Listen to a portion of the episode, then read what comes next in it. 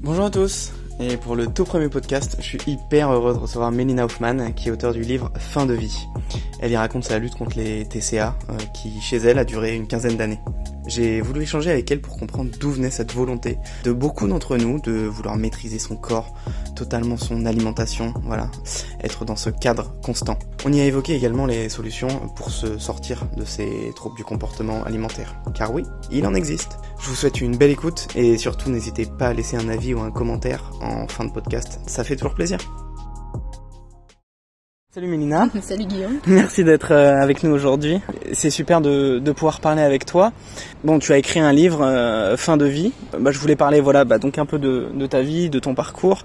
Est-ce que tu pourrais te présenter en quelques mots là euh, pour pour commencer et puis voilà pour te présenter à ceux qui te connaissent? Ouais, je m'appelle Mélina, j'ai 34 ans. Je suis quelqu'un de passionné par la vie par les mots, par, euh, par les émotions, par tout ça, par l'écriture notamment. Donc euh, effectivement, fin de vie, euh, c'est le premier livre que j'ai écrit parce que j'avais besoin de, de, libérer, de raconter tout ça, de transmettre tout ce que j'ai vécu pendant ces années de troubles alimentaires. Et puis maintenant, je continue à écrire. J'écris beaucoup et j'aspire à ça, à vraiment voilà, que l'écriture occupe, occupe tout, ouais. tout mon temps. c'est ce que tu fais au quotidien. Enfin, vraiment, ça te, ça te nourrit en fait. Ouais, bah complètement, oui, c'est ça.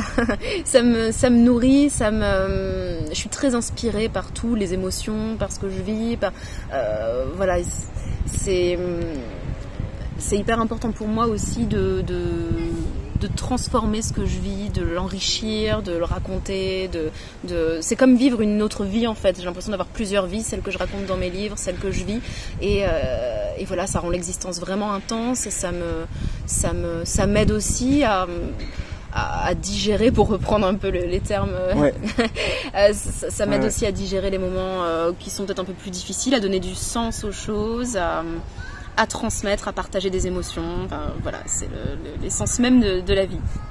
Je te rejoins complètement. Et euh, est-ce que du coup, enfin, fin de vie, c'est que tu racontes quand même un petit peu hein, ton, combat contre les maladies euh, alimentaires. Est-ce que tu peux me raconter, euh, voilà, ton chemin sur ce combat que bah, tu as fait pendant des années, pendant une quinzaine d'années? Est-ce que tu peux tu, peux nous raconter ça en quelques mots aussi? Euh, oui, en quelques mots, je En quelques mots, oui, oui. Euh... non, prends ton temps, on, prend son temps ici. parler aussi. Ouais, ouais. euh, oui, donc euh, ouais, j'ai été malade pendant 15 ans, en effet. Donc moi, ça a surtout été, euh, enfin, ça a commencé par être de la boulimie, une grosse prise de poids. Donc ça a débuté à l'âge de 14-15 ans. Ok. et puis, donc ça a commencé par de la boulimie, voilà, une grosse prise de poids, une hospitalisation que j'ai fini par demander parce que, bah voilà, je m'étais déscolarisée il y avait plein de, j'étais en, il y avait la dépression qui s'était ajoutée à ça, euh, des angoisses, l'agoraphobie. Donc j'ai demandé d'être hospitalisée. J'ai été hospitalisée quelques mois dans une unité pour euh, adolescents en souffrance. Et puis, euh, et puis j'en suis sortie et peu de temps après j'ai bah voilà, replongé dans des troubles alimentaires, sauf que cette fois, j'ai bah, su vomir, en fait. J'ai su me faire vomir. Et donc, bah, quand tu as découvert ça, était quel âge? Et tu avais quel âge, pardon? Euh, Quand j'ai découvert ça, j'avais, euh, je devais avoir 15 ou 16 ans, j'ai plus exactement là en tête. C'est assez flou. Oui, bah, c'est assez flou parce qu'en fait, comme je le raconte dans mon livre, le moment c'est très difficile pour moi de dater le moment aussi bien de début que de fin. je serais incapable de dire quand et pourquoi et, ce qui entourait le moment où euh, j'ai su vomir un jour alors qu'auparavant j'avais essayé de toutes les manières possibles et j'y arrivais pas et c'est pour ça que j'avais grossi. Et puis un jour ben voilà c'est arrivé. Et, et, à partir de là ça a été vraiment une longue descente aux enfers euh, ou bah, de, de boulimie vomitive avec des petites périodes d'anorexie par la suite, mais essentiellement voilà de, des, heures et des heures, euh, quasiment à une certaine période quotidiennement, parfois plusieurs fois par jour, à avaler euh, des quantités de nourriture astronomiques et puis à les vomir et euh, voilà à me remplir, à, me vider et petit à petit aussi à faire le vide du coup de, bah, de, tout le reste parce que ce sont des maladies qui prennent énormément de place dans l'existence. Et voilà, j'ai vécu avec ça pendant 15 ans, alors avec des périodes de euh, de mieux entre guillemets. Ouais, bien sûr, on y reviendra. voilà, quand on vomit 10-12 fois par jour, quand il y a des périodes où on vomit plus qu'une fois, bah c'est un mieux, mine de rien. Bien sûr. Donc euh, voilà, et puis progressivement, des petites étapes qui se sont qui se sont faites, des choses qui se sont débloquées vraiment très très progressivement et qui m'ont finalement mené euh, au moment de l'écriture de mon livre, au moment de la publication de mon livre, à me rendre compte, parce que là aussi c'est pas quelque chose que j'ai constaté tout de suite, mais à me rendre compte à un moment donné bah, que ça y est, j'étais guérie. C'était ok. Voilà, et donc ça fait un petit peu plus de deux ans maintenant que je suis vraiment complètement guérie. Ok, donc là on est en 2020, deux ans c'était autour de 2018, euh, d'accord, ok, super. Et euh, bah, d'ailleurs ce livre, pour qui l'as-tu écrit? Pour toi? Pour les autres? Pour, pour qui? Pour moi et pour les autres. Euh, pour moi d'abord parce que j'avais besoin de j'avais besoin de vomir ça une dernière fois. J'avais besoin euh, de, de, je sentais que ça j'avais besoin de me libérer de plein de choses et puis aussi de donner du sens comme je le disais tout à l'heure l'écriture c'est vraiment un moyen enfin je dis l'écriture mais on en parlait un peu plus tôt quand on discutait, mais, euh, l'art en général, il y a plein de manières. Ça peut être la danse, ça peut être la peinture. Pour moi, c'est l'écriture, mais c'est vraiment une manière de donner, de donner du sens, de, de, de créer des liens entre, entre ce qu'on a vécu, de comprendre certaines choses. Il y avait encore plein de choses que, que j'avais pas forcément comprises. Il y a encore des choses que je comprends même maintenant, à, force d'en de, parler, de discuter. ça vient avec le temps voilà, ça, vient avec le temps, ça permet d'avoir des représentations mentales, de, de, ça donne du sens. De toute façon, de parler, d'écrire, de, de sortir de soi ce qui existe à l'intérieur, ça permet vraiment de, poser un regard différent sur mm. les choses, de comprendre plein de choses. Donc, je l'ai d'abord fait pour moi, pour me libérer de ça une fois pour toutes, pour dire aussi tout ce que j'avais pas forcément dit. Euh, j'avais besoin, oui, c'était un peu comme une confession, comme euh, je l'ai peut-être aussi fait pour ma pour ma famille, pour mes proches, parce que c'est quelque chose que j'ai énormément vécu dans le secret, comme beaucoup de gens, bah dans la dissimulation, et j'avais besoin de rétablir un petit peu la vérité, de montrer ce qu'on pouvait vivre en en coulisses entre guillemets. et puis je l'ai aussi fait évidemment pour les autres parce que euh, parce que j'ai pris conscience du fait que j'avais beaucoup de choses à transmettre qui pouvaient aider, qui m'auraient aidé moi sans doute à l'époque. Ouais, bien sûr, ça je te rejoins complètement. Euh, et puis ce sont des, malheureusement des sujets sur lesquels on a quand même encore beaucoup, beaucoup de, de méconnaissances. De, non-dits et de tabous également. Ouais, hein. complètement. complètement, ou même les médecins, manque de, de, ressources, manque de, de, de recherche, de plein de choses. Et donc je me suis dit, si j'ai eu la chance, euh, entre guillemets, euh, parce que voilà, c'est un combat hein, de chaque instant, mais si j'ai eu la chance de m'en sortir, je me dois quelque part de, il faut que ça ait servi à quelque chose. J'ai à cœur que tout ce que je vive ait un sens et serve à quelque chose. Et je me suis dit, bon ben voilà, je, je, je vais transformer ça et, et, faire de cette épreuve de vie et ben, un peu un cadeau que je vais aussi pouvoir partager avec les autres. Bien sûr. Ok. Et euh, bah moi, euh, du coup, en, lisant ce livre, j'ai eu plusieurs impressions. Euh, la solitude, hein, beaucoup de solitude, la douleur, la peur, le mensonge, le contrôle, un peu tous les tous les sentiments Mhm. les émotions qui, qui, nous traversent, voilà, euh, fait qu'on fait qu'on ressent ça. Et puis la découverte aussi de soi, de son corps, de ses sentiments. Est-ce qu'aujourd'hui tu, tu penses que ça t'a fait grandir euh, d'avoir eu ces problèmes, cette maladie Ah mais oui, ah bah oui, définitivement oui, complètement. Euh, C'était 15 ans de vie que, que, que j'ai clairement pas perdu. Euh, parce que je, je, je pense que sans cette épreuve-là, j'en serais pas là aujourd'hui. Et là où j'en suis aujourd'hui, je me sens quand même bien avec moi, bien dans ma vie, bien dans mes choix, euh, donc ça, ça, bien dans mes émotions, donc ça n'a pas de prix. Euh, donc oui, c'est, c'est, ça, m'a, ça m'a énormément appris.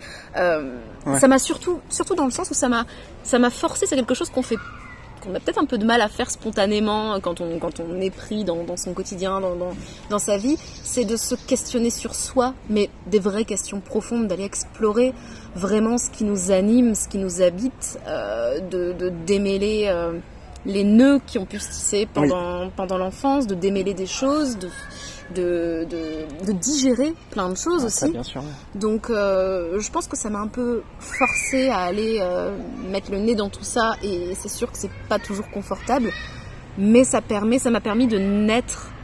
Je, pense qu'on est deux fois, on est une première fois au monde quand on, quand on, quand on sort du ventre de notre mère. Et, puis, on est une seconde fois à soi cette fois quand on se donne les moyens de le faire, qu'on va, qu'on va, qu'on part à la découverte de qui on est euh, de qui on a envie d'être, euh, de ce qu'on veut garder, des bagages qu'on a, de ceux qu'on veut déposer. De... Voilà, il y a plein de choses comme ça. Et forcément, quand on vit une épreuve comme celle-là, où, la douleur fait grandir finalement. Ouais, la douleur. Enfin, peut-être pas la douleur, mais en tout cas, ce qu'on en fait, c'est encore ça, cette idée-là, c'est de, de le transformer parce que si on, si on souffre et qu'on s'arrête là, ça reste une souffrance et, et, on, et on reste une victime de ce qu'on a vécu. Mais je trouve ça formidable de pouvoir se dire, ok, j'ai été victime de quelque chose, j'ai souffert, j'ai subi ça, mais aujourd'hui j'ai envie de devenir acteur de ça, j'ai envie de le transformer et mhm. d'en faire une force et, et de reprendre le, le, le, volant plutôt que le contrôle d'ailleurs, parce que j'aime pas trop cette idée, mais, mais, euh, mais voilà, j'ai envie de. Ok, j'ai vécu ça, maintenant à quoi ça va me servir? Qu'est-ce que je vais en faire? Qu'est-ce que tu vas en faire, bien sûr? Et euh, tu sais pas trop dire ton âge, voilà, quand tu as commencé à, à, avoir ce, genre de comportement alimentaire, mais est-ce que tu saurais dire pourquoi tu as eu ce genre de comportement alimentaire? Là aujourd'hui, quand tu te retournes, tu te dis euh, qu'est-ce qui s'est passé pour que tu commences à avoir ce genre de pulsion? Euh, C'est ouais, il y a ce qui se passe, il y, a, ce qu'on est aussi, parce que selon voilà, quelqu'un d'autre aurait pu vivre les mêmes choses et réagir différemment. Je pense que déjà à la base il y a une grosse sensibilité, c'est quelque chose dont je me rends compte et encore aujourd'hui, hein, je le gère différemment et je, m'en sers autrement, mais j'en ai bien conscience. Il y a quand même une, une... aujourd'hui j'aime les émotions et, j'aime euh, construire avec elles et, et créer à partir d'elles.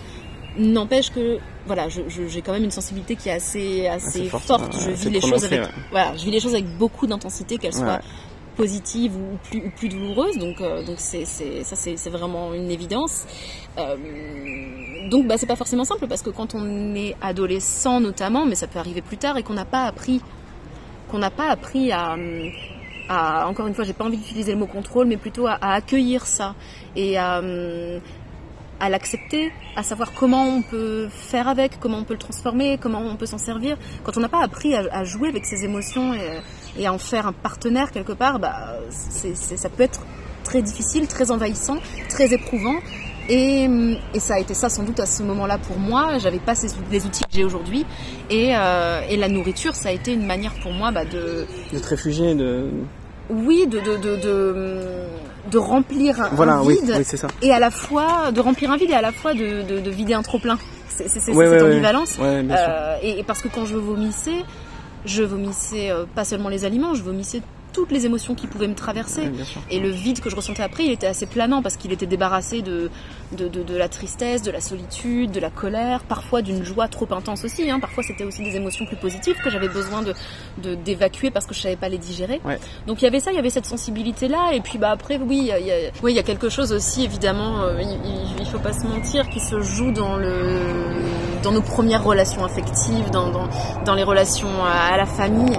Euh, et c'est vrai que j'ai eu, voilà, j'ai une, une, relation très fusionnelle avec, euh, une maman qui, euh, qui à ce moment-là était, euh, était, était dépressive, était elle-même en difficulté avec ses propres émotions, ses propres, oui, ses propres émotions.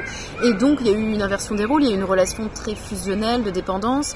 Hmm qui m'a par ailleurs aussi beaucoup aidée parce qu'elle a été très présente quand j'étais euh, quand j'étais malade et ça a aussi été une ouais tu le racontes bien dans le livre ça voilà voilà c'était important pour moi de, de... c'est toujours délicat d'en parler parce que j'ai vraiment pas envie de, de, de, mettre tout le poids de ça sur sur l'image maternelle ou paternelle parce que c'était aussi autrement compliqué avec avec mon, mon papa mm, mm. Euh...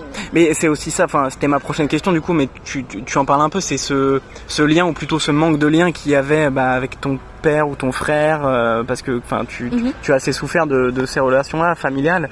Euh, est-ce que enfin est-ce que tu peux m'en parler un petit peu euh bah tu, tu, en parlais un petit peu avec ta mère justement là oui bah oui parce que j'avais j'avais cette sensibilité mais j'avais aussi j'avais aussi une certaine maturité déjà quand j'étais quand j'étais plus jeune, j'avais une année d'avance à l'école et c'est vrai que j'aimais beaucoup me mêler aux, aux, histoires des adultes. Enfin, je, m'ennuyais beaucoup moi avec les gens de mon âge. Je comprends. Euh, j'allais aussi chercher. Hein. C'est vrai que quand mes parents par exemple se disputaient, euh, bah, ils se disputaient pas forcément euh, sous mes yeux, mais j'allais parce que je, je, me sentais un peu le devoir d'intervenir parce que j'avais l'impression d'être plus solide que, que, ma mère, plus plus posée que mon père et donc j'avais l'impression de, de, de pouvoir être celle qui allait tempérer entre les deux et de pouvoir remettre un petit peu de, de, mais finalement, tu as joué le rôle de l'éponge, là. Ouais, ouais, ouais, complètement, complètement. Mais je me sentais la plus, je me sentais la plus à même de faire ça. Je me sentais hmm. la plus armée pour faire ça, et, ça me semblait aussi évident.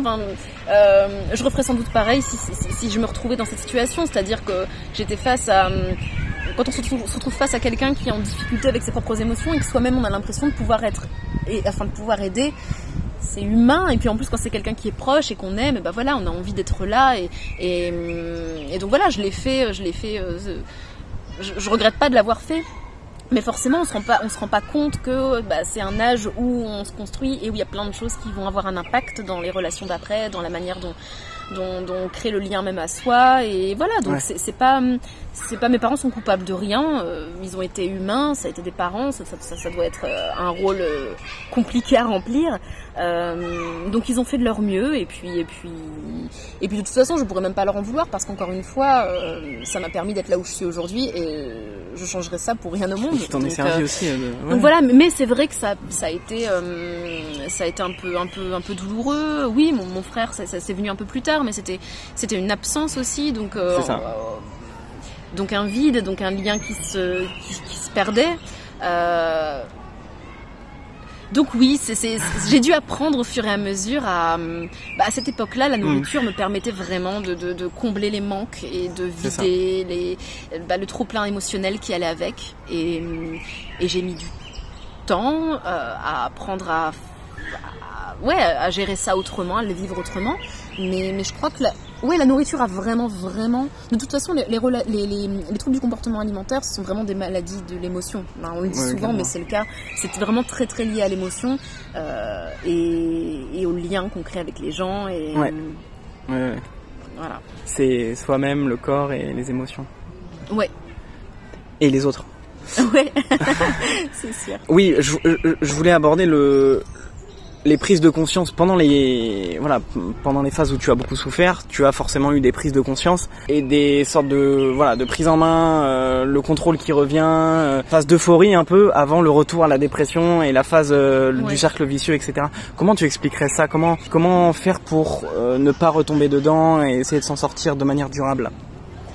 C'est vrai que c'est les montagnes russes. Voilà, c'est ça, c'est vraiment les montagnes russes, quoi. C'est bah, encore une fois parce qu'on est vraiment plein dans les émotions. Euh, donc oui, c'est vrai que j'ai eu des j'ai eu des moments, euh, j'ai alterné un peu les moments bah, de dépression totale où bah, d'un seul coup j'ai la prise de conscience que je risque ma vie. Oui. Que, euh, ah parce que enfin petit aparté du coup t'es allé à l'hôpital à un moment. Oui. j'ai fait des tu peux nous raconter ça par rapport au risque de ta vie. oui quand j'ai quand j'ai avoué vers l'âge de 18 ans à ma mère que bah, ce que je vivais, qu'elle ignorait parce que j'étais seule dans mon appartement au moment de, mes études. Donc là, c'était vraiment le, pire de la maladie. Et quand je lui ai avoué ça, elle en a parlé à mon médecin qui m'a qui m'a prescrit des examens euh, à l'hôpital. Et euh, effectivement, bah là, il s'est avéré que j'avais un taux de potassium qui était euh, qui était alarmant. Et donc, bah, le potassium, c'est notamment ce qui ce qui fait fonctionner le cœur. Et du coup, bah voilà, le médecin à ce moment-là m'a dit que je risquais l'arrêt cardiaque et m'a donné un traitement de potassium. si j'avais pas fait ces, ces examens à l'hôpital voilà. Peut-être qu'on serait pas là sur un banc. Exactement, alors que j'avais conscience de tous les dangers que, que je courais, mais il me semblait pas risquer euh, forcément la mort à ce point. Donc, euh, donc voilà, là, c'est des prises de conscience énormes. Mais bon, ça a pas, ça voulait pas dire qu'après ça, ça a été forcément plus facile. Hein. Les, les, prises de conscience, il y a plein de moments où ça suffit pas forcément pour, euh, pour guérir. Mais c'est déjà, c'est déjà une bonne chose. Hein. C'est déjà d'avoir conscience qu'on est malade, d'avoir conscience de ce qu'on risque. C'est important de l'avoir à l'esprit, de pas être dans le déni, évidemment. Euh... Mais hmm. il y a aussi, ça m'a aussi pris du temps d'accepter vraiment de de guérir, en fait, de quitter les troubles alimentaires, parce que ça avait ça remplaçait plein de choses. Ça me permettait, je, le disais, ça me permettait de, faire le vide, d'évacuer un trop plein. ça avait pris tout l'espace de ma vie, donc il y avait quand même aussi cette inquiétude. Euh, bah oui, mais si je lâche ça, euh, je tombe en fait. Il, se passe quoi? Donc donc c'était difficile, c'était cette ambivalence avec vraiment l'envie de m'en sortir, mais en même temps l'impression que j'étais face à une montagne euh, impossible, à, gravir et, sans outils pour la, gravir. Donc, donc ça demande des prises de conscience, mais ça demande aussi à un moment donné d'accepter euh, qu'on peut pas s'en sortir seul. Oui, bien sûr, mais ça c'était une. Ouais, on pourra en parler après. Donc il faut en parler. Ouais, ouais, bien sûr. Euh, donc il faut en parler, donc il faut demander de l'aide et il faut être prêt à prendre le temps euh, et se donner les moyens de s'en sortir. Bien sûr. C'est, c'est, Parce que justement, enfin, c'est un peu lié à ça, mais j'ai beaucoup de personnes qui me demandent, enfin voilà, je veux m'en sortir, j'ai vu telle et telle personne, ça marche pas, ah j'en ai marre, voilà. Donc, enfin, la résistance et le contrôle permanent, euh, ça fatigue la personne au quotidien.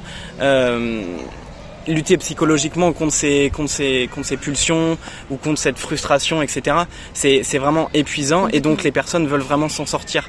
Euh, qu'est-ce que qu'est-ce que tu conseillerais? Donc du coup, effectivement, évidemment, c'est ce que je réponds principalement. C'est vraiment ne pas rester seul, isolé, c'est en parler, faire la démarche d'aller voir des gens, peut-être une thérapie. oui, oui, d'en parler, d'en parler déjà vraiment, d'en parler. Des, enfin, quand je dis en parler, c'est le, c'est l'exprimer plutôt. C'est ça, donc, oui, voilà. Ça peut être, oui, les mots verbalement, mais aussi bah, avec l'écriture, avec la musique, avec la danse, avec avec la création, tout, tout ce que vous voulez. Mais en tout cas, comme je le disais tout à l'heure, ça me semble important de ne pas le garder à l'intérieur de soi parce que ça, ça, ça, ça, prend une dimension, une ampleur, une résonance qui est, euh, qui, comment? Qui est, euh, qui est étouffante en fait, complètement. À partir du moment où on le sort de soi, où on le pose avec des mots, avec euh, une autre manière de, un autre moyen d'expression, on prend un peu de distance déjà, on fait exister tout ça ailleurs, on le pose.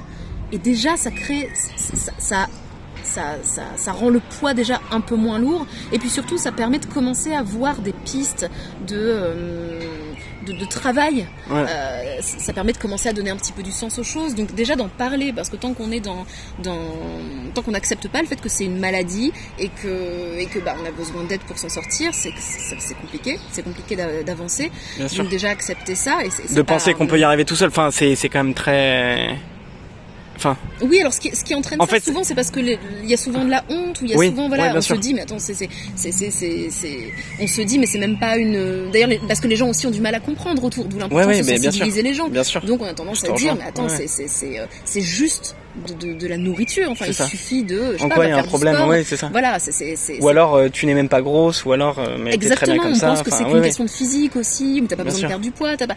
Donc c'est sûr que c'est compliqué. On se dit on a honte, donc on va essayer de s'en sortir tout seul, mais il n'y a pas de honte à avoir. On a tous nos démons, on a tous nos fragilités, on a tous nos manières d'essayer de rendre la vie plus digeste, plus plus plus confortable. Euh, et au contraire, je trouve que c'est moi, je suis fière de reconnaître mes faiblesses, mes failles et, les choses qui sont un peu, un peu tordues, un peu des fois contradictoires dans ma personnalité. C'est ce qui nous rend humains aussi. Et c'est ça qui rend beau, moi, ce que j'allais dire. voilà, complètement. C'est ce qui nous, c'est ce qui nous rend unique, c'est ce qui nous rend euh, intéressant, c'est ce qui, c'est ce qui nous constitue. Donc, euh, donc pas avoir honte de ça. Après, bah, les gens, malheureusement, la méconnaissance, euh, voilà, sans doute que que, même toi, moi et les gens qui nous écoutent, on a tous des domaines sur lesquels peut-être, si on y réfléchit, on a peut-être aussi un peu jugé parce qu'on connaissait pas bien. Bon bah voilà, c'est aussi une manière de prendre conscience que euh, parce qu'on connaît pas, ça peut être intéressant d'aller d'aller d'être un peu curieux, d'aller le découvrir et, puis et puis essayer de d'expliquer aux gens aussi un petit peu ce qu'on vit, pourquoi pas. Euh, et puis demander de l'aide, demander de l'aide. Euh, et là encore, pas hésiter à explorer parce que bah, peut-être que pour quelqu'un, tel euh, voilà le, sport par exemple ça va pouvoir venir euh, euh, compléter une, une, thérapie je sais pas moi avec un psy par exemple peut-être pour d'autres non l'hypnose va être, voilà il y a plein de choses. Alors je pense qu'il faut quand même quelque chose qui soit vraiment du domaine de l'accompagnement. Donc que ce soit que ce soit un psy que ce soit bah, j'en parlais l'hypnose parce que moi ça m'a aussi aidé que ce soit un différents types de, de thérapies d'ailleurs, thérapie systémique, thérapie euh, euh, ou les groupes de, les groupes de parole, enfin il y a plein de choses, mais en tout cas pas hésiter aussi à multiplier un petit peu euh, les démarches parce que pour deux raisons. Déjà parce que pour pas être trop dans l'attente de, de, de, quelque chose et, si jamais bah, il se trouve que cette méthode-là elle est pas la plus adaptée pour nous, bah, perdre le, un, peu la foi et puis se dire ah bah non du coup ça marchera pas. Euh, c'est un peu l'idée de pas mettre tous ses œufs dans, dans le même panier. Euh, et puis aussi parce que ce sont des, des, des troubles, des maladies qui touchent à plein d'aspects de nos, de nos personnalités, qui touchent à plein d'aspects de nos vies et que toutes les méthodes, elles sont pas forcément les plus adaptées à, tous ces aspects.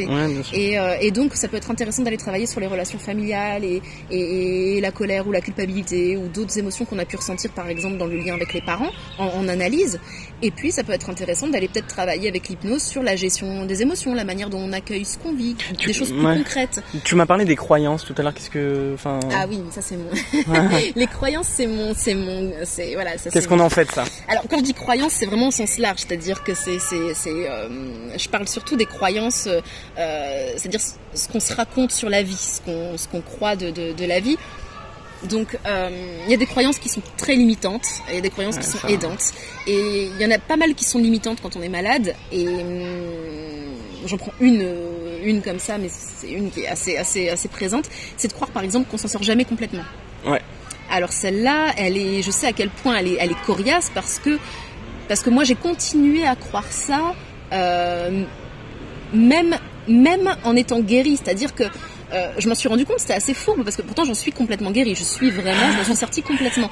Mais, même quand je, je, pendant pendant quelques temps après m'être rendu compte que j'étais complètement guérie, quand j'en parlais aux gens, bah, je continuais à, vouloir me justifier comme si je, je, je, voulais les. Croyez-moi en fait, je sais qu'on s'en sort pas complètement, mais moi ça m'est arrivé ouais, ce truc-là. Tu, vois, c'est pour te dire à quel point cette croyance-là elle est tenace et elle est hyper bloquante parce que comment on peut s'investir dans, quelque chose et s'imaginer euh, tourner la page et, vivre sans euh, une maladie, si on a consciemment ou inconsciemment la croyance que on s'en sort jamais complètement, que ça restera d'une façon ou d'une autre. Enfin, c'est euh, hyper. voilà. Donc voilà, il y a des croyances comme ça qu'on nourrit sans s'en rendre forcément compte, mais qui nous, qui nous, qui peuvent nous bloquer. Et à l'inverse, eh ben il y en a plein d'autres qui peuvent être vraiment des euh, bah, des, vraies clés pour, euh, pour la résilience, pour l'acceptation de plein de choses. Et là, j'en bah, prends une autre que moi j'ai construite avec le temps, c'est que bah, euh, tout arrive pour une bonne raison. En tout cas, je crois que tout a quelque chose à nous apprendre, tout ce qui nous arrive a un cadeau à nous faire. Et ça veut pas dire que j'accueille tout avec le sourire ou que je trouve tout facile ou que dès que je suis triste, je me dis ah mais non, en fait ça va, si ça m'arrive. Non, ça veut juste dire que bah, j'accueille ce qui m'arrive, j'accueille les moments difficiles parce que j'en vis aussi, j'accueille les émotions pas agréables, mais comme j'ai cette croyance en arrière-plan euh, qui fait que qu'il y a une petite voix comme ça qui me dit ok c'est pas confortable, c'est difficile, c'est une épreuve, mais non seulement bah, ça passera parce que ça passe toujours, mais en plus ça arrive pas par hasard et ce sera peut-être pas tout de suite, mais avec un peu de recul, eh ben je me dis que je pourrais comprendre pourquoi ça m'est arrivé, ce que ça avait à m'apprendre, les rencontres que ça avait à me faire faire, les choix de vie, etc. Et, et je sais que ce sera un cadeau à un moment ou à un autre. Et ça, ça te servira. Bah, c'est hyper, euh, c'est hyper fort. Donc voilà, les croyances, c'est pour mm. dire, bah, c'est un peu le regard qu'on pose sur la vie, sur ce qui nous arrive, c'est ce qu'on croit. Et, euh, et ça engage que soi. Hein. c'est pas une vérité euh, pour tout le monde, mais mais ça, ça peut vraiment être un, un, un pouvoir énorme pour, pour ça peut vraiment permettre de traverser l'existence d'une façon totalement différente. En fait, ça change, ça permet de changer. Comment on, peut pas il y a plein de choses sur lesquelles on peut pas forcément agir. Il y a des choses elles se passent elles se passent comme ça. Mais ce qu'on peut changer en revanche c'est notre point de vue c'est le regard qu'on pose là-dessus. Oui, oui, ça, oui. Mais c'est sur, enfin, avec ce travail-là, ça peut, ça peut beaucoup nous aider. Oui, ça, je suis bien d'accord. Euh. Avoir ce recul et changer de point de, enfin, évoluer tout simplement. C'est même pas. Ouais, Et ça, alors, ça paraît facile là quand je le dis, mais, mais, mais c'est quelque chose qui se construit, hein, qui se travaille évidemment. Bien sûr, avec le temps. voilà, il suffit pas de se ah, dire bon, allez, maintenant, je change de, maintenant, allez, je change de. Allez, à partir de, lundi 18, on commence. Oui, non, mais, mais ça, on, voilà. l'idée, c'est plutôt de se, déjà de se retourner sur, sur, sur, euh, de regarder un peu dans le rétro et de voir dans ce qu'on a pu vivre dans notre vie, voir déjà peut-être les moments douloureux qu'on a vécu, alors ça peut être des, voilà, c'est pas forcément des gros drames, ça peut être aussi des, émotions qui nous ont semblé euh, insurmontables à des moments, et voir, voir justement ce qu'on a réussi à en faire, ce, qu'on a, le chemin qu'on a parcouru depuis là. Et, hmm.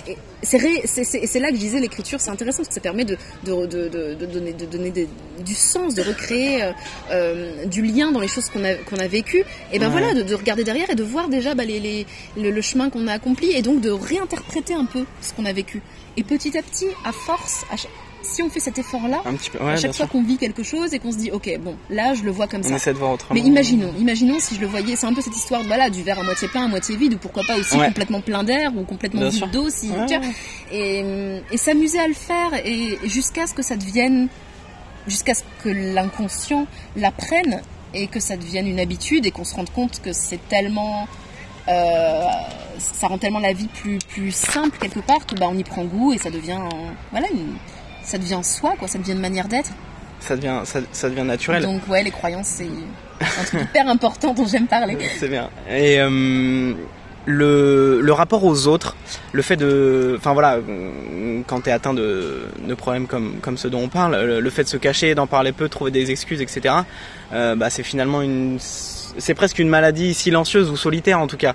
Euh, enfin, elle est, ouais, elle est silencieuse par rapport aux autres si tu veux. Elle est, mhm. elle est invisible.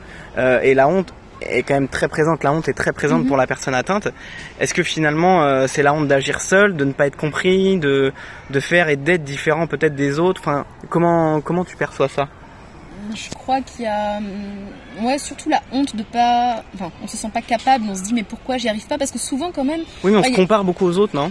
Enfin, eux, ils y arrivent, eux mangent sans qu'ils grossissent. Enfin, il y a beaucoup de ce genre de, de, comparaison. Oui, oui, mais ça c'était pas là. Enfin, en tout cas, moi, c'était pas de la honte à ce moment-là. C'était plutôt là, là oui, j'étais envieuse plutôt. J'étais envieuse. Bah, je vois par exemple mes frères qui euh, pouvaient manger ce qu'ils voulaient et qui, euh, qui étaient presque maigres. Euh, oui, je me disais zut, c'est injuste. Pourquoi moi, je, bah, dès que je mange, je, vais grossir un peu ou alors que c'est pas ça en plus. Hein, c'était pas dès que je mange, c'est que forcément, si je me gave de sucre, oui, forcément, je vais grossir. Mais euh, donc là, c'est plus, oui, je me disais, c'est un espèce de sentiment d'injustice. Mais par contre, la honte, quand je ressentais la honte, c'était vraiment plutôt, bah déjà. Euh, Post crise. oui, déjà quand je quand je voyais tout ce que j'avais avalé pendant une heure et ensuite d'avoir tout vomi et, et je me disais mais mais ça ça a pas de sens. Mais euh, et puis de pas avoir réussi à, à empêcher ça alors que j'avais envie de m'en sortir, alors que parfois même j'étais en thérapie. Ça c'est plus de la culpabilité du coup. De... Ouais, y a les deux. Les deux sont les deux sont assez mélangés de la culpabilité, mais oui, oui. Tu sens coupable de pas avoir réussi deux. Et tu as honte d'avoir mangé ça. Ouais, ouais, j'ai honte. Euh, j'ai honte. Je me suis... Ouais, ouais, les deux sont assez entremêlés en fait. Ça, ça. Mais oui, puis la honte. Euh, la honte, c'est aussi quand des fois tu es à deux doigts de te faire prendre ou que quelqu'un voit que euh, euh, voilà te fait une remarque. Oui, là t'as honte là parce que tu te dis ok la personne elle devine, elle, euh, d'avoir peur de se faire prendre ou, même pendant la crise en fait en mangeant, en avalant ces quantités de, de nourriture. tu dis. Oui, quand tu vois ce que tu es en train de faire et tu te dis mais tu te répugnes en fait, tu vois c'est on a un regard, quand on est malade, on a un regard quand même très dur sur soi-même. On manque ah de bienveillance, et ça aussi j'en parle souvent parce que nos sociétés parlent beaucoup de la.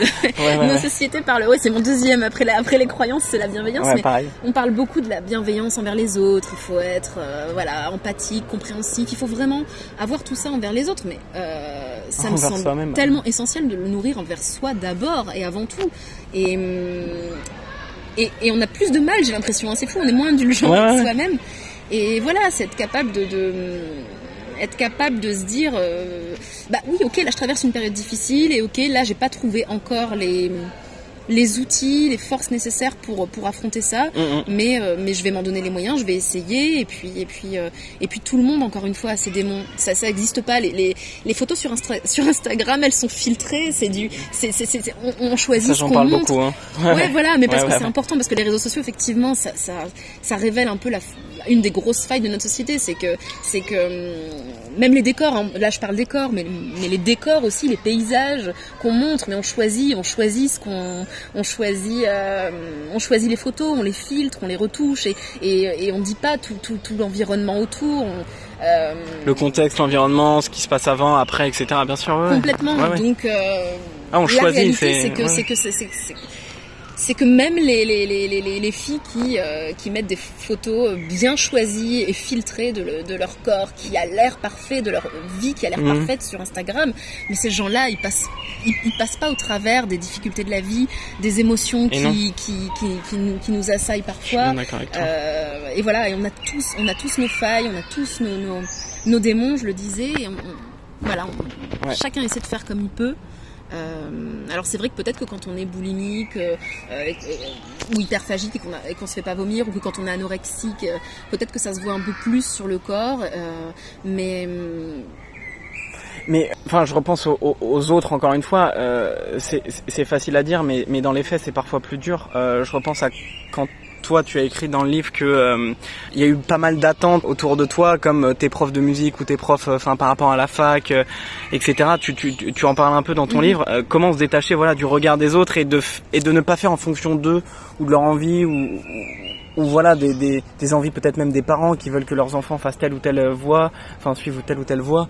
Comment comment ne pas faire en fonction des autres, mais en fonction de soi? Enfin voilà, c'est c'est vraiment prendre conscience que bah ta vie t'appartient, ton corps, ta tête, tout, tout appartient finalement. C'est pas évident, c'est pas évident parce qu'en bah plus quand on est plus jeune, quand on est ado, encore une fois, euh, on n'a pas forcément les, les, outils pour ça. Mm. Euh, mais oui, évidemment, évidemment, c'est important de, de, de se questionner en fait, finalement, de prendre le temps, de prendre du temps pour soi et avec soi. Et euh, là d'ailleurs, on, on, sort d'une période de confinement et je pense que c'est intéressant parce qu'il y a peut-être y a sûrement même beaucoup de gens qui n'ont jamais passé autant de temps avec eux-mêmes.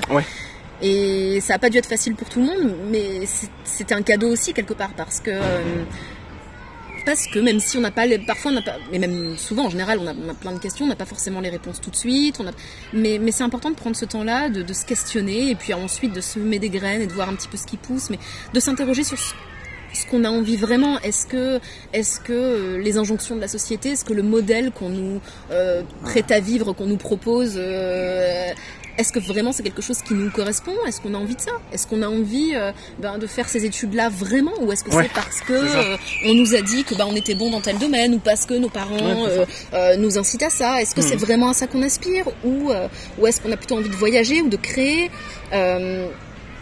C'est savoir, euh, c'est savoir dire non à quelque chose, euh, voilà, dont on n'a pas envie parce que euh, bah, on n'est pas obligé de dire oui à tout pour être aimé par les autres. Bien au contraire, on s'en rend compte en grandissant d'ailleurs que finalement, mm. bah, plus on est authentique et plus on arrive bah, parfois à dire non aux gens, bah, plus ils se rendent compte qu'on est fiable quelque part et qu'on est authentique et plus ils vont venir vers nous, dire oui à tout.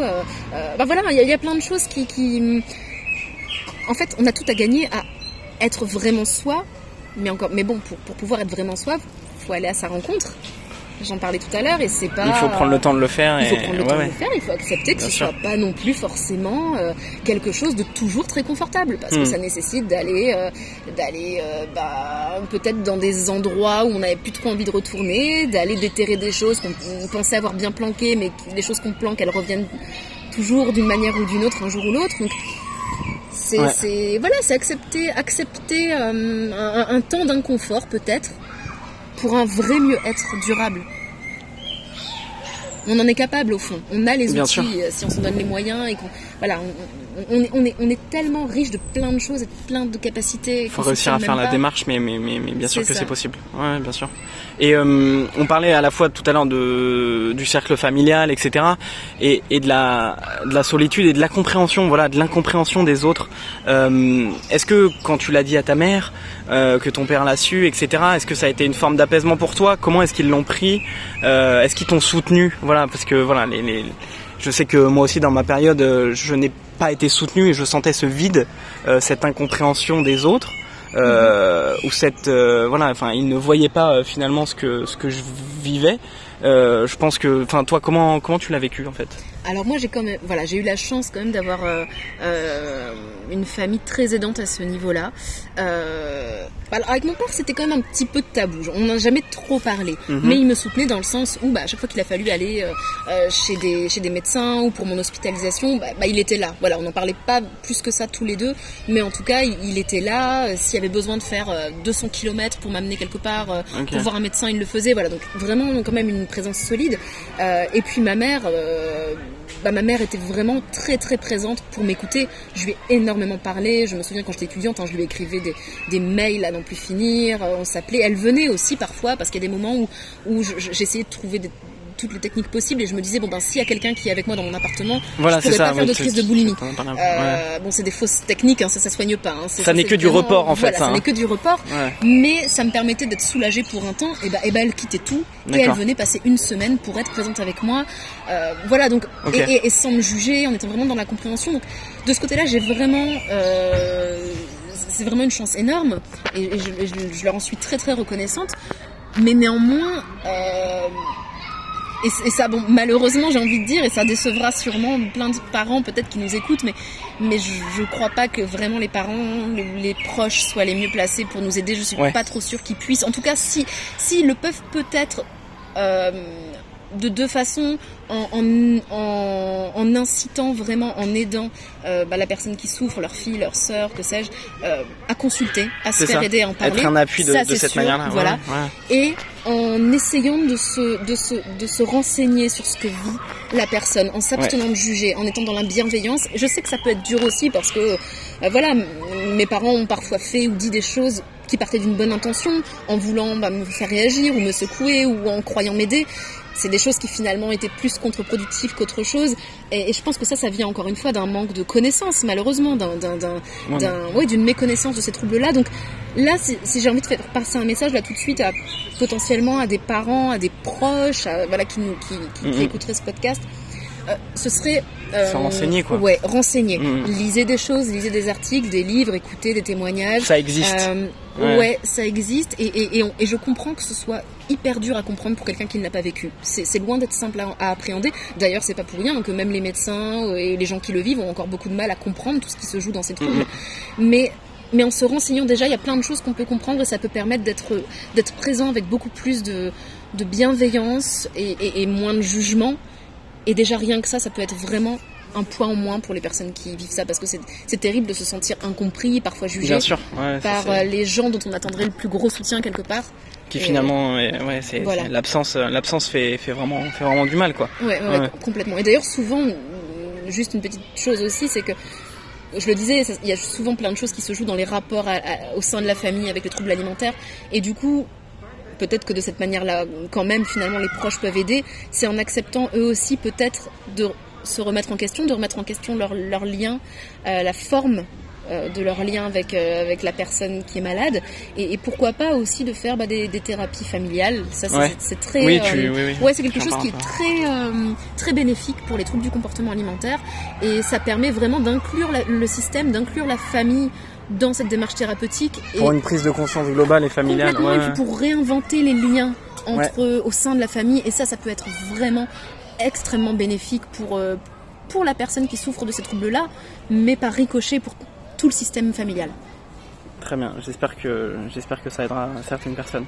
Et euh, j'ai l'impression que toi c'est un ensemble de choses. Euh, bon certes il y a eu l'hospitalisation, le fait que tu en parles à tes parents ouvertement, euh, voilà qui t'ont fait que tu vas mieux aujourd'hui. Et parce que, enfin je te dis ça parce que les gens voilà vraiment ils me contactent et, parfois ils me demandent bah, la recette, la recette miracle, c'est exactement ça le terme quoi. C'est comment. je crois que c'est ce qu'on cherchait aussi quand on était malade. Ouais ouais, e-, exactement exactement. Donc toi ouais, c'est un ensemble de choses. Moi, je dis souvent que, bah, évidemment, il faut faire la démarche de, bah, de mettre ça par écrit, de, de, créer quelque chose, de, enfin, de faire de la méditation, d'écouter de la musique, de mhm. faire du sport, d'en parler à mhm. un ami, à un proche. Il y a, il y a plein de choses à faire. Ouais, ouais. Toi, tu, toi, tu l'as fait vraiment. Euh, et, en, et puis, en fait, c'est aussi, ça se fait sur le temps. Voilà, comprendre, comprendre que, le, que, la chose se fait pas euh, d'un claquement de doigts et que sous un mois, euh, tu ne fais plus de crise ou tu arrêtes de te restreindre. Voilà, c'est vraiment, euh, toi, le temps, le temps t'a fait comprendre et t'a fait prendre conscience, quoi. Malheureusement ou heureusement, mais c'est vrai que ça, j'ai conscience que c'est pas facile ni agréable à entendre pour les, gens qui sont malades. Mais je, je, tiens à le dire à chaque fois, c'est que oui, pour en guérir, euh, enfin, la guérison de ces troubles-là, c'est c'est du temps, c'est un, une reconstruction, vraiment. Ça, ça demande du temps et, c'est pas non plus un, un long pas une chemin perte linéaire. De temps. Au contraire. Euh, et c'est pas du tout. C'est pas du tout une perte de temps, au contraire. C'est, bah je reparle de rencontre avec soi, mais c'est exactement ça. C'est une construction, c'est une naissance. Euh, mais voilà, j'ai conscience que quand on est malade depuis euh, 1, 5, 10, 20 ans, on n'a plus envie d'attendre, on a envie d'être bah tout de suite. Et ça, je, là, je le conçois, je, l'ai ressenti aussi. Euh, mais, mais plus vite on accepte l'idée que ça va prendre du temps, et plus vite on va commencer déjà ce chemin-là. Et finalement, assez rapidement, il y a quand même plein de petits bénéfices qui se mettent en place. Même si on guérit pas tout de suite complètement. Moi, j'ai continué à vomir pendant, euh, pendant des années, mais il y a eu plein d'années où j'avais plus euh, les crises de boulimie. Euh, donc je vomissais encore plusieurs fois par jour, certains jours tous mes repas, mais il y avait plus la boulimie. Et déjà rien que ça, je me dis c'était énorme en fait, parce que c'est donc ok j'étais toujours malade, mais en regardant maintenant le chemin sur, tout ce temps-là, il y, a, ah il y, a, plein de choses qui ont bougé à chaque fois. Et à chaque fois, bah, c'est des apprentissages que j'ai fait, c'est des, aspects de moi que j'ai appris à connaître, c'est des changements de vie. Ça fait partie du process et tu avances comme ça. Complètement. Complètement. Et tu le disais, il y a plein plein de choses qui aident. Et il faut pas hésiter à aller toucher un petit peu à tout et voir ce qui nous fait le plus de bien. Mais ça peut être déjà commencer par réapprendre à respirer euh, oui, ça, je, oui. voilà euh, faire faire un peu de sport mais mais réapprendre à faire des choses sans, sans notion d'obsession ou de contrainte. Voilà mais, mais attention faire du sport c'est pas dans l'idée d'aller d'aller perdre d'aller perdre du poids ou de compenser ce qu'on vient de manger. Non c'est plutôt aller chercher quelque chose. Euh, et moi, c'est le cas. Maintenant, je fais du sport, mais j'ai compris qu'il fallait que cette notion de plaisir, elle soit présente, que c'était ça, qui, c'était pour ça que j'avais envie de faire du sport. Et donc, j'y vais parce que, parce que. Donc maintenant, tu vois le sport comme quelque chose de, plaisant, quoi. Voilà. Et à la fois, ça me permet aussi parce que on peut avoir envie aussi de garder un bon équilibre euh, physique et psychique sans mmh, que ce soit maladif. donc, effectivement, je me dis que c'est aussi une manière de, de, réguler un petit peu, de pouvoir manger un petit peu de tout et de, et de voilà, sans, sans, chercher un contrôle drastique. Mmh. Euh, et puis même pour le pour le psychique, c'est hyper important. Ça permet de mieux gérer ses émotions, ça permet d'être d'être d'être plus plus plus euh, d'avoir un mental en fait quelque part.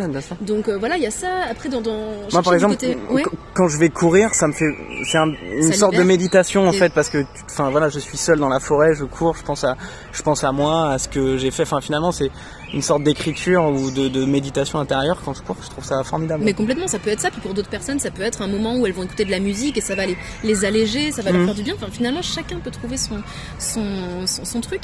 Euh, le processus créatif, je pense que c'est vraiment aussi quelque chose d'important parce que j'en ai parlé tout à l'heure, mais, mais euh, réussir à se rendre compte qu'on peut faire autre chose de ce qu'on vit et, commencer à le transformer. Et d'ailleurs, bah, c'est plein d'études, hein, de, plein d'études le prouvent. Ça a vraiment sur, sur, toutes les connexions neuronales et tout.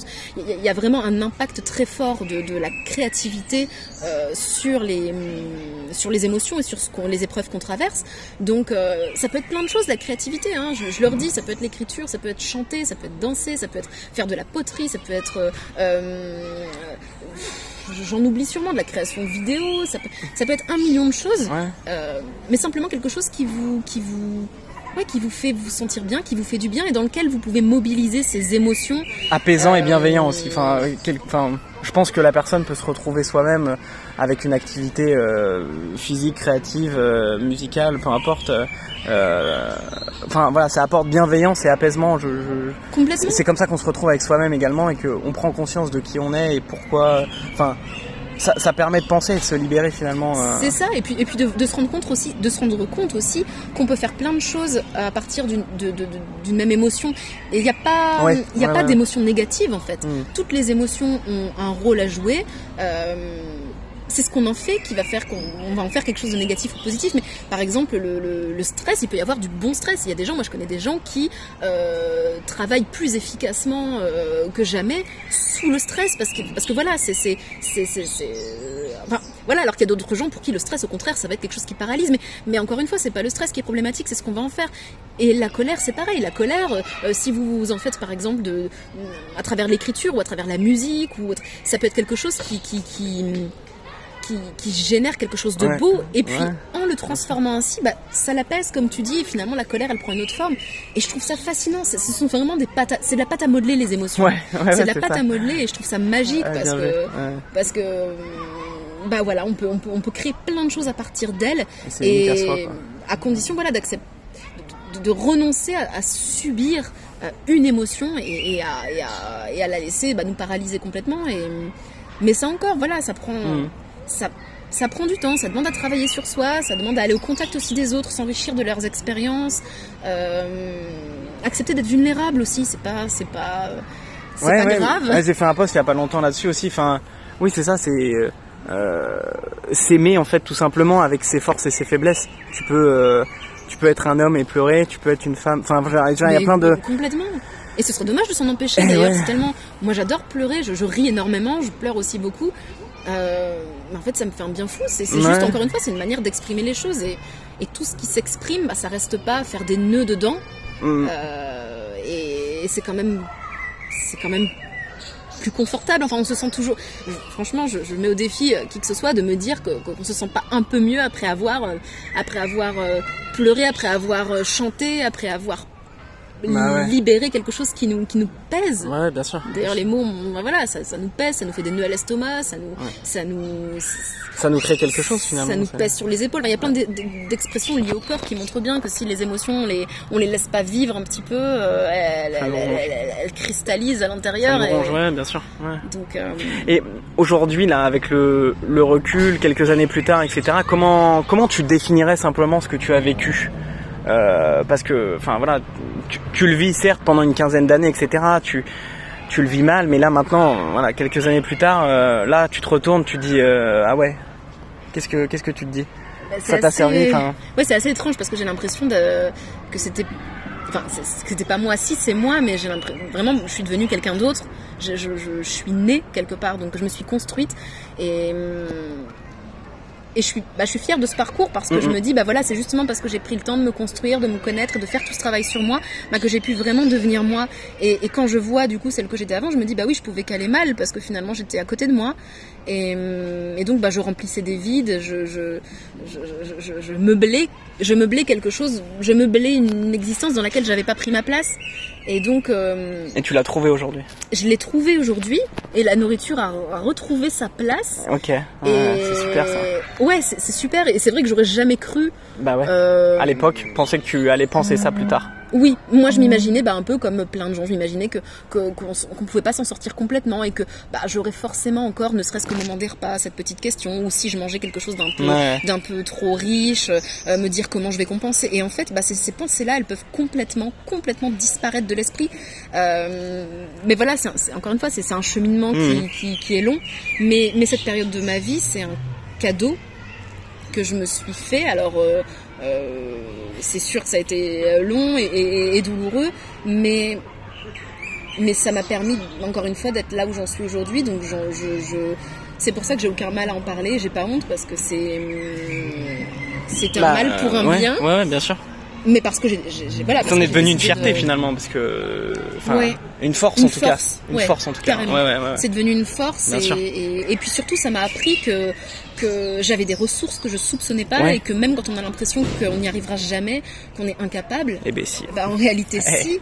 Et, et, ça donne euh, ça donne une, une, une, confiance en la vie et en soi. Euh, bah forcément, moi j'ai un peu moins peur euh, d'affronter les épreuves euh, parce que parce que j'imagine que voilà encore d'autres m'attendent, mais mais je me dis que bah ok, même si sur le moment j'aurais pas forcément euh, peut-être que je serais désespérée, peut-être que j'aurais l'impression que c'est impossible à gravir comme montagne, mais j'aurais une petite voix dans ma tête qui me dira mais souviens-toi ouais. souviens-toi ces 15 années là comment tu en es sorti et tout ce que t'as et, ce que as eu. et ça m'empêchera de, de, de, de, douter de moi au point de renoncer tu peux le faire. Ouais, ouais. c'est ça, ça ouais. et euh, pour finir cet échange euh, tu avais fin de vie quand tu as écrit euh, ce bouquin. Et aujourd'hui j'ai l'impression que tu as fin d'entreprendre. C'est quoi un peu tes futurs projets? Euh, oui, j'ai toujours, c'est vrai que j'ai toujours très faim de, de, de, tout ce qui, euh, de tout ce qui n'est pas forcément la, la nourriture justement. Euh, bah là, moi, je continue à écrire beaucoup. J'ai, plusieurs livres, ok, super. voilà, qui sont qui sont en cours, plutôt vers le roman, mais, mais voilà, ouais, ça reste ma passion première. D'accord. et puis je bah, j'interviens de temps en temps sur des, des, des événements. Euh, on, on, me demande d'intervenir sur des colloques sur les addictions. Là, euh, à la rentrée, je vais intervenir au congrès, euh, au congrès national des diététiciens de France aussi. D'accord. Voilà. Ah ouais. Donc voilà, il y a des choses comme mmh. ça auxquelles donc je, je, suis, je suis hyper contente quand on, quand on me donne la parole parce que parce que c'est important d'en parler, de transmettre et d'éduquer là-dessus. Oui. Et puis, et puis je fais euh, des alors, formations entre guillemets. Enfin, j'interviens dans des formations aussi euh, de temps en temps en psychologie, en psychopathologie sur les troubles du comportement alimentaire. Et là, je crée mes propres euh, modules de, de sensibilisation de, euh, à ça. Donc c'est ça va, ça va, ça, enfin, ça s'appelle hein, comme une plume. J'ai créé ma structure okay. et, euh, et ça va, ça va arriver très bientôt. Je suis en train de terminer mon site internet et voilà, ce sera des vraiment des, des, des week-ends de, de, de, sensibilis de sensibilisation en quelque sorte que vraiment je destine à, à tous les gens qui sont dans le domaine de l'accompagnement, euh, que ce soit les psychologues, les, les, les, les, hypnothérapeutes, les coachs et aussi aux gens qui de près ou de loin euh, bah, sont confrontés à ça, donc notamment des, des bah, les proches par exemple oui. de, de, de, personnes okay. malades. Ouais. Euh, voilà, pour, euh, pour mieux comprendre tout ce qui se joue au sein de ces troubles-là, euh, tous les pièges à, voilà, qui sont sur le chemin de la guérison, toutes les pistes aussi de travail pour pouvoir s'en sortir durablement. Euh, voilà, donc je vais, je pense mettre ça en place dès la, ça devrait arriver pour la rentrée de septembre. Et, et voilà, j'espère que okay. ça pourra, en tout cas pour le moment, les retours que j'ai sont hyper positifs, donc j'espère pouvoir bah, aider un maximum de gens euh, en sensibilisant parce que c'est aussi ça, je crois, qui est enfin qu'il est urgent de faire. Là, ouais. ouais. Et là, et là, moi, moi, je crois que mon, enfin, j'ai l'impression que là, mon combat il est là. Ouais. C'est euh, d'aller transmettre euh, aux gens qui vont accompagner les personnes malades. C'est vraiment ce que j'ai envie de faire. C'est vraiment ce à quoi je veux me consacrer.